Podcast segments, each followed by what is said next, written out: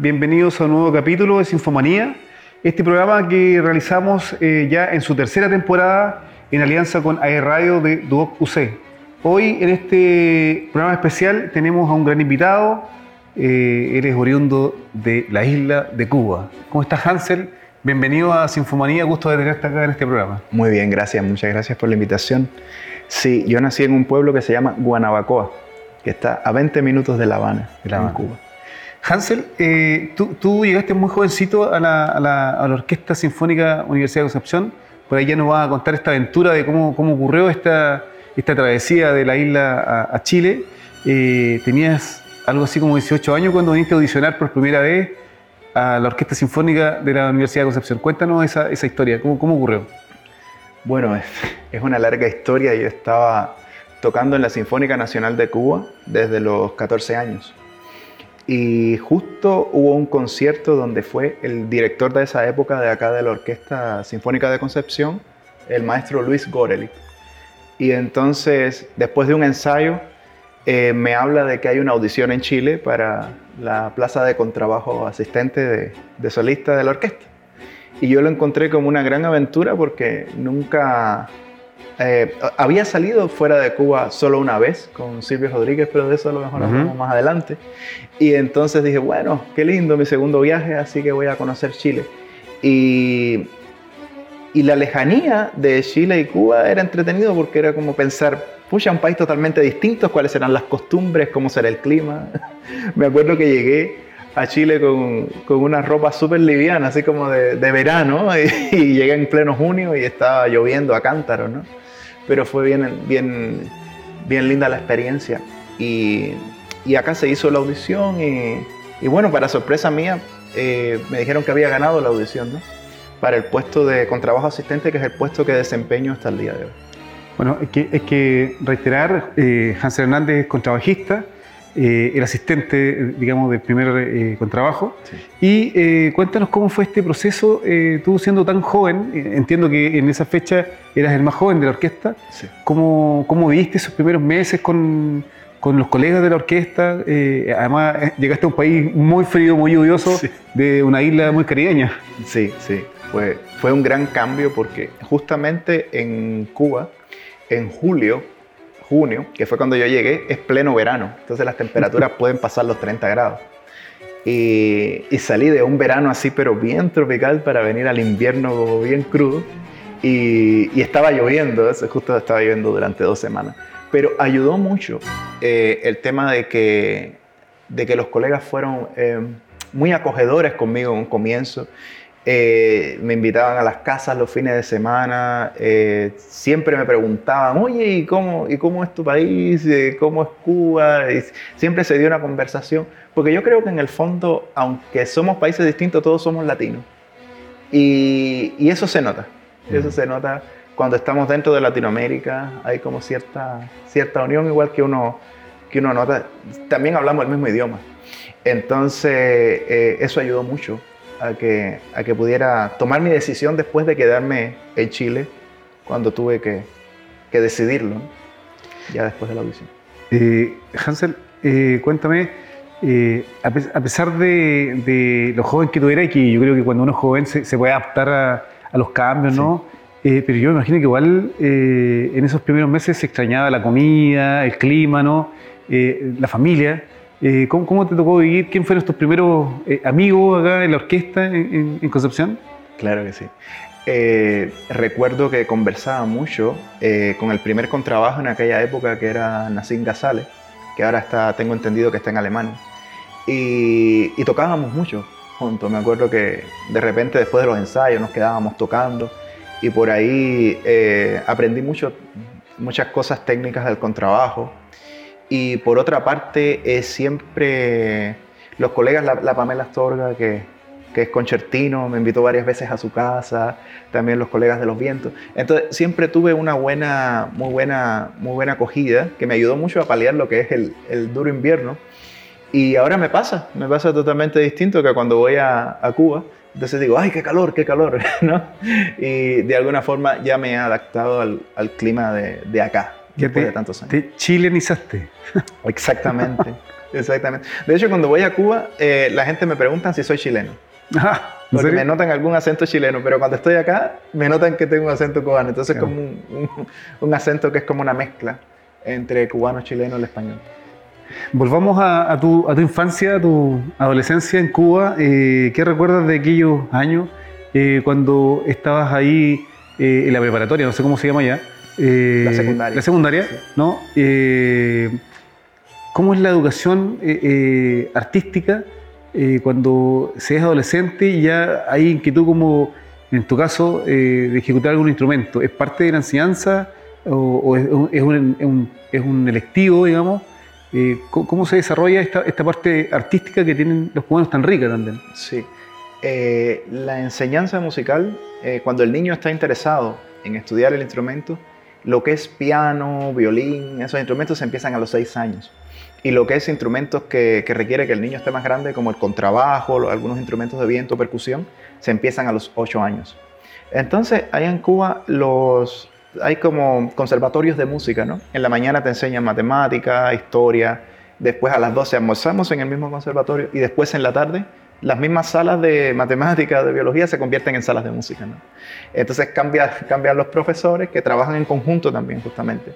Y ahí, me acuerdo que habían dos directoras del, del colegio y una era la de escolaridad, que es todo lo que tiene que ver con la enseñanza normal, y la directora de música. Y trabajaban en conjunto también. Entonces, uno al final estaba todo el día en el, en el, conservatorio. Yo entraba a las 8 de la mañana y salía a las 7 de la noche. Y salía con tarea. claro, no recuerdo haber tenido, eh, después que entré al conservatorio de música, ya la infancia se ve un poco reducida en cuanto al, trabajo fuerte que requería llevar lo que se llama doble carga docente, ¿no? Porque al, final tenías que prepararte como los demás, pero añadiendo todo el asunto de la música. La música y es una gran responsabilidad. Oye, cuéntame, cuando te enfrentaste por primera vez a, esa decisión que, hoy día eh, vemos que define tu, carrera artística, eh, cuando yo me sé la historia, pero quiero que la cuentes a nuestros amigos. Con gusto. ¿cómo, decidiste, ¿Cómo te decidiste por el contrabajo? Entiendo que por ahí fue una, conversación con tu madre quien te llevó a, a esta decisión, ¿no? Sí, bueno, mi madre estaba esperanzada de que yo eligiera el violín, el piano, un instrumento más chico, o la flauta, no sé. Pero, y me llevó a un concierto de la Sinfónica Nacional de Cuba, que tocaba ese día a las 6 de la tarde. La Sinfónica tocaba los domingos a las 6 de la tarde. Y fui y yo tenía 8 años. Y me dijo, bueno, ¿cuál instrumento es el que te gusta? ¿Qué instrumento te gustaría tocar? Y yo no sé por qué, si me preguntan ahora, pero me llamó mucho la atención el contrabajo, porque es como, pensé a mi edad, que es como un violín grande, y lo encontré como distinto y, así eh, llamaba mucho la atención. Y le dije, no, yo quiero estudiar y le señalé así, le dije, ese instrumento. Y entonces me dijo mi mamá, no, no, seguro te confundiste. Mira, ahí están los violines, ahí está el piano, ahí está la flauta. Y vuelvo yo. Ella me cuenta. Tu mamá quería piano, ¿no? Claro, pianista. es pianista. Entonces yo dije, ya, ese quiero estudiar. Me dijo, es que ese es muy grande, ¿dónde vamos a conseguir uno? ¿Cómo lo vamos a transportar? No, no, no, no, no. Violín. Y sabes que dice que insistí tanto, le dije, bueno, ¿es el contrabajo o no estudio música? y, entonces de ahí partió, que me llevaron donde una profesora... ¿Estamos hablando de 8 o 10 años? 8 años. 8 años. Me llevaron donde, una, donde un profesor que se llamaba Cachao, Cachaito le decían, que, bueno, de Buena Vista Social Club, Tan, tan, tan conocido. Y me acuerdo que mi primer, cuando me vio, me vio entrar así a la sala y me dijo, bueno, ahí está el contrabajo. Y yo fui con el arco porque me había comprado un arco y yo me imaginaba una, una clase así súper, no sé, la, me dijo, no, no, mira, a ver, yo voy a cantar y tú me vas a seguir y empieza, aunque tú me has echado, y empieza a cantar y me dijo, ahora tú tienes que tocar esto. Y fue muy entretenido porque yo ese día llegué a mi casa muy motivado porque me di cuenta que el contrabajo en la música cubana era era tan importante y, y, fue un profesor que me motivó muchísimo. Y tan versátil además. Exactamente, exactamente. Y dije, tiene gran campo este instrumento. Y entonces mi, él fue mi profesor durante el primer año. Ya después se jubiló y seguí con Israel López, cachao. Cachadito, exactamente. Sí, sí, sí. Bueno, ya de, de Buena Vista Social Club, yo creo que ya no queda nadie, ¿no?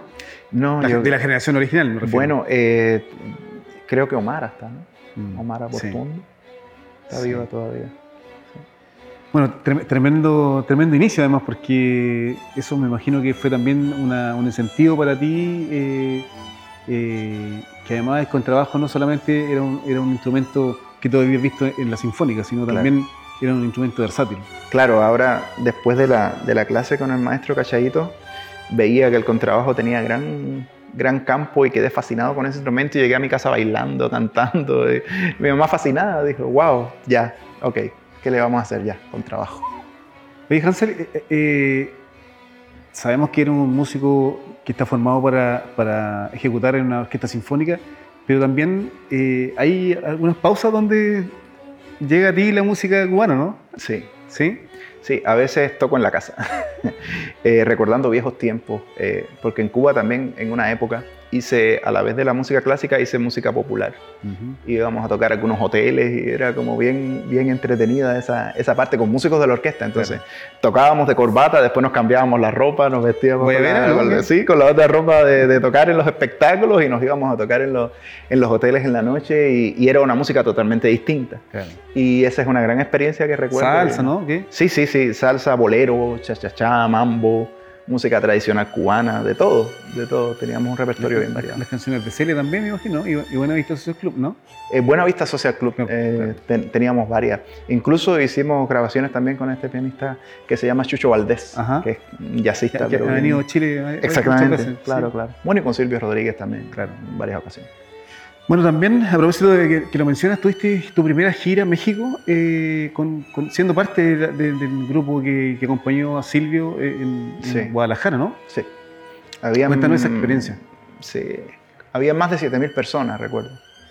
Y eso fue, en el estadio, ¿no? estadio. Ah, eh, fue, claro, un estadio y estaba lleno. Era, era, impresionante porque era la primera vez que que iba tantas personas a ver un concierto de la... Porque fuimos con la Sinfónica Nacional y él se unió a nosotros. Entonces se hicieron arreglos de las canciones Mi Unicornio Azul, El Unicornio Azul. Era un Silvio Sinfónico, en definitiva. Claro, era, era un Silvio Sinfónico, justamente. Que acá se ha hecho, pero con otros artistas. Claro. Y entonces se adaptaron canciones como El Unicornio Azul, Rabo de Nube, este, canciones más antiguas. Y yo recuerdo que a mí me sorprendió ver cómo, cómo la gente lo quería en otros países fuera de Cuba, como lo conocían también. Y ahí en esa gira también estuvo Mara Portuondo, que tengo varias fotos con ella también, y, y varios eh, grandes exponentes de la cultura cubana. ¿Cómo, ¿Cómo, es el trabajo, eh, me, refiero a lo profesional, eh, tanto en la, en la, Sinfónica Nacional de Cuba como, como también trabajas con un referente, el ícono de Cuba que es el Rodrigo? ¿Cómo, fue esa experiencia para ti tan joven, digamos, y, y siendo parte de esta, de esta orquesta? Bueno, la verdad es que con Silvio fuimos desarrollando también una amistad en esa época, porque habían también, de repente se armaban pequeños conjuntos para otros conciertos y de repente me acuerdo que yo estaba como, como, como, bajista de esos grupos, ¿no? Y tocábamos en diferentes salas y la esposa de Silvio, Niurka González, toca la flauta. Entonces ella tocaba la flauta y Silvio siempre estaba como alrededor mirando los ensayos, aunque no, no cantara directamente. Y ya me iba conociendo desde esa época y siempre me acuerdo después de los conciertos se acercaba y me decía, firme el bajo ese, muy bien. Y, me, apoyaba y eso, y eso me daba, me daba harto ánimo.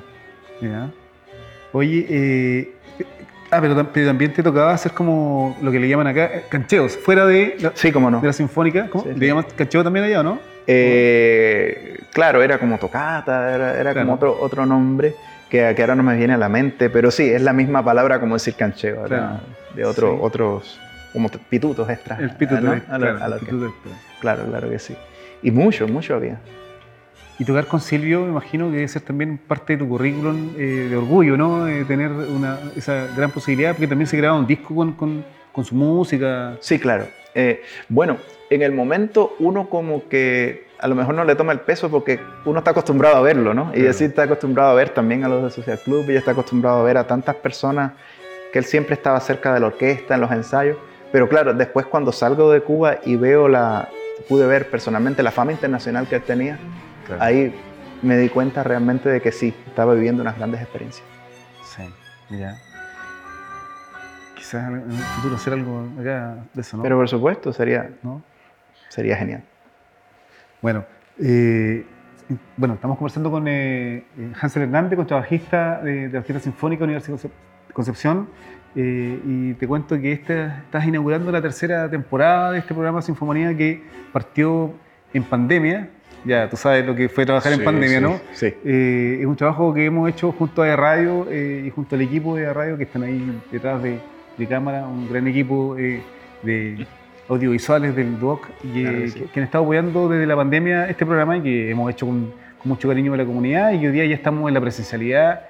Eh, y a propósito de la pandemia, Hansel, ¿cómo, cómo fue este, este acostumbrarse, este trabajo eh, en pandemia eh, para un músico de una orquesta como, como tú, que, que, también le tocaba estar en otros países, en Europa, ¿no? Y, y, que finalmente creó lazos con, con diferentes orquestas eh, y, que, y, que, de pronto la pandemia dice todo encerrarse y ya no, no está ese, ese vínculo con, con, tu compañero de fila.